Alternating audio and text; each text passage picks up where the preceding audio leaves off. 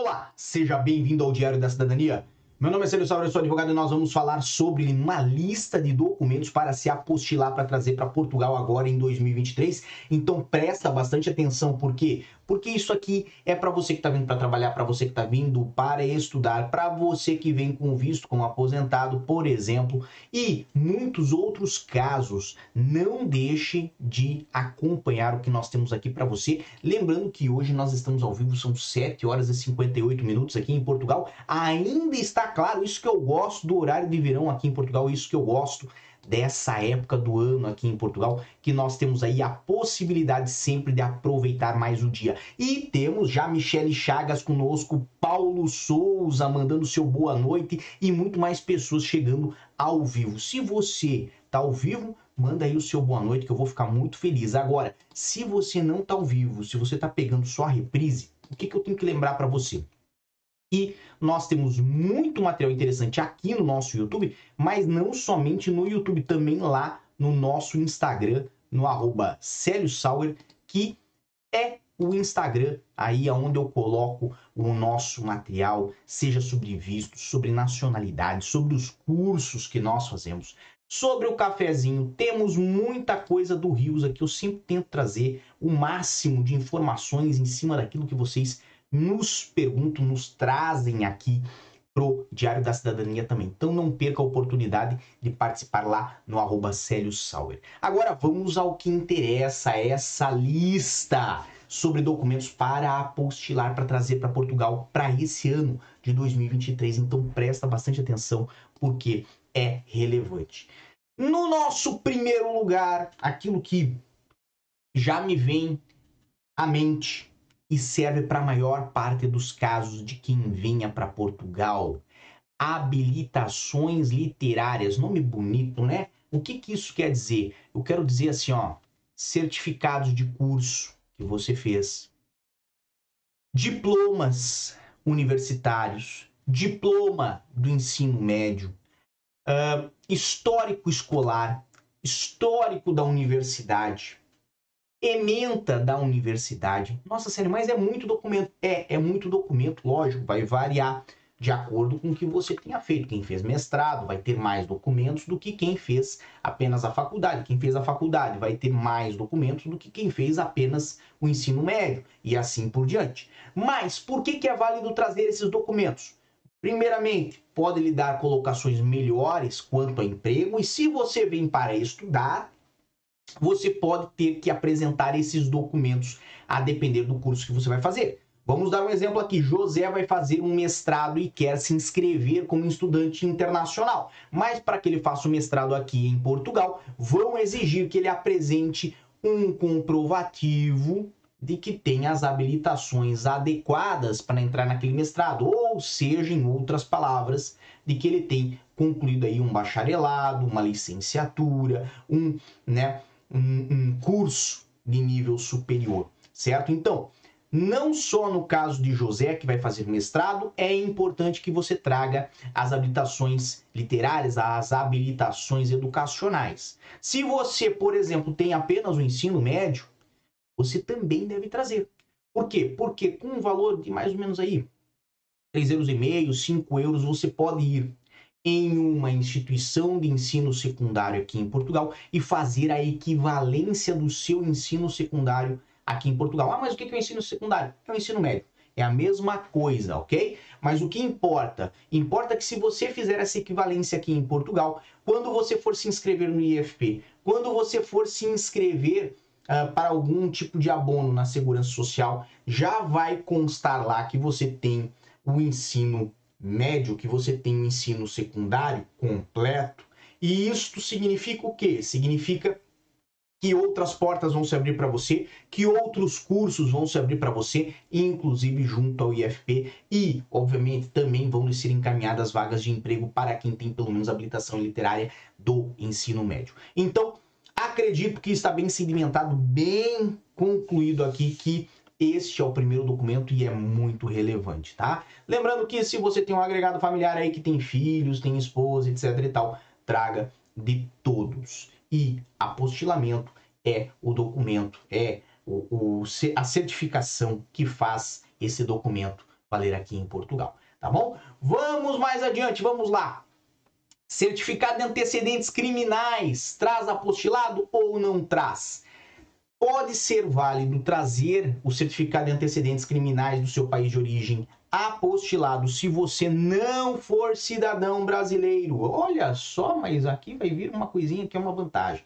Já temos vídeo, inclusive, aqui no canal falando dessa vantagem. Que cidadão brasileiro não precisa ter aqui em Portugal o certificado de antecedentes criminais uh, validado, certo? Pela apostila de Haia.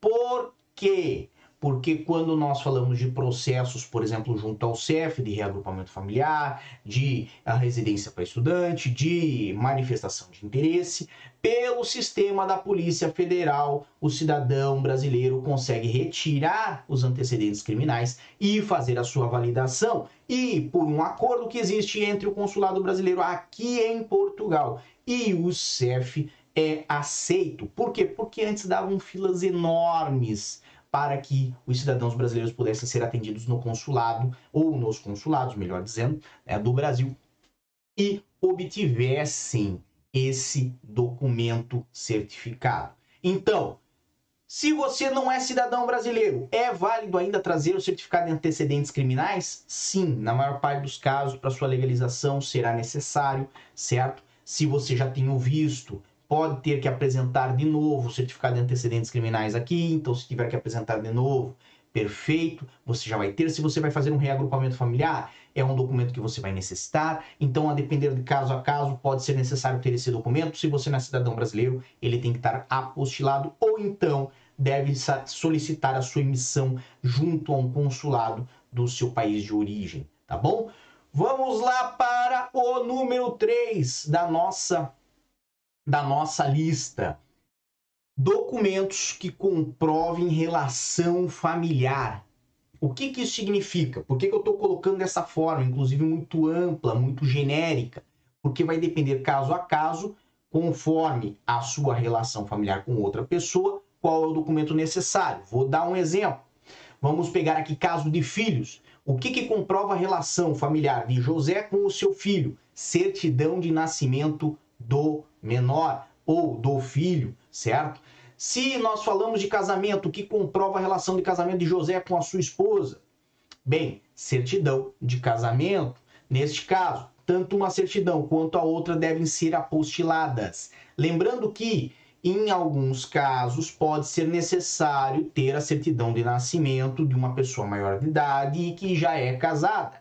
Nomeadamente, por exemplo, quando nós fazemos processos de nacionalidade, nacionalidade por casamento, nacionalidade por tempo de residência, ou nacionalidade para quem é filho de português, neto de português, ok? Nesses casos, vamos precisar de uma certidão de nascimento emitida na sua segunda via, mesmo que a pessoa casou, mesmo que no dia em que foi lá casar entregou a original da certidão de nascimento e o cartorário falou: olha, daqui por diante você não vai usar mais a sua certidão de nascimento para nada, vai usar apenas a de casamento.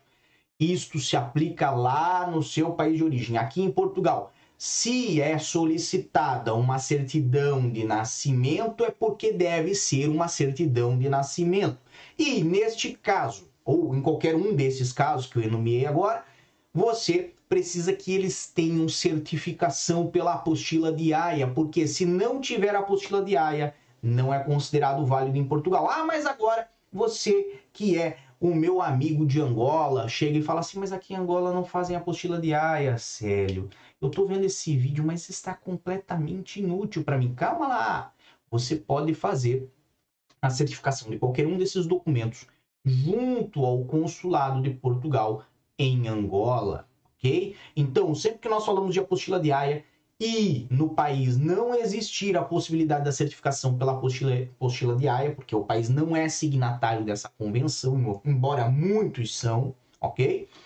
Uh, faz o reconhecimento, uh, faz a certificação para uso internacional junto ao consulado de Portugal no determinado país. Nesse caso, no exemplo aqui de Angola, falamos aí de Luanda, tá? O consulado de Portugal em Luanda, Angola. Se eu bem me lembro, era em Benguela. Não, não, eu acho que é em Luanda. Se eu errei, me corrijam, meus amigos de Angola, me corrijam aqui embaixo, porque às vezes a gente erra mesmo, tá bom? São esses os três principais documentos que eu vejo que vale a pena você trazer apostilado para Portugal. A lista não é muito extensa, mas são documentos que podem ser necessários. Vou dar um exemplo aqui. Vamos pegar o exemplo aqui de Fernando. Fernando decidiu fazer um processo de reagrupamento familiar e esqueceu de trazer as certidões de nascimento dos seus filhos. Como é que Fernando vai provar que a pequena Maria e o pequeno José são seus filhos? Como é que ele vai provar que a Fabiana é sua esposa? Fernando não pode inventar provas. Não adianta Fernando tirar a aliança e falar assim: ó, oh, casei com essa mulher em tal data. Não adianta ele pegar o passaporte dos filhos e falar assim: ó, oh, o nome é o meu. O que importa?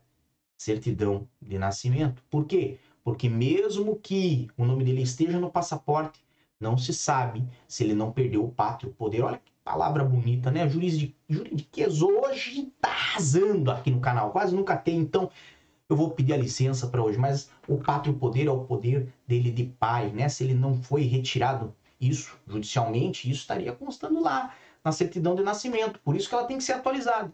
Percebe aqui o que eu estou trazendo para você? Eu estou tentando te ajudar, certo? Então, se eu estou tentando lhe ajudar, se ajude, certo?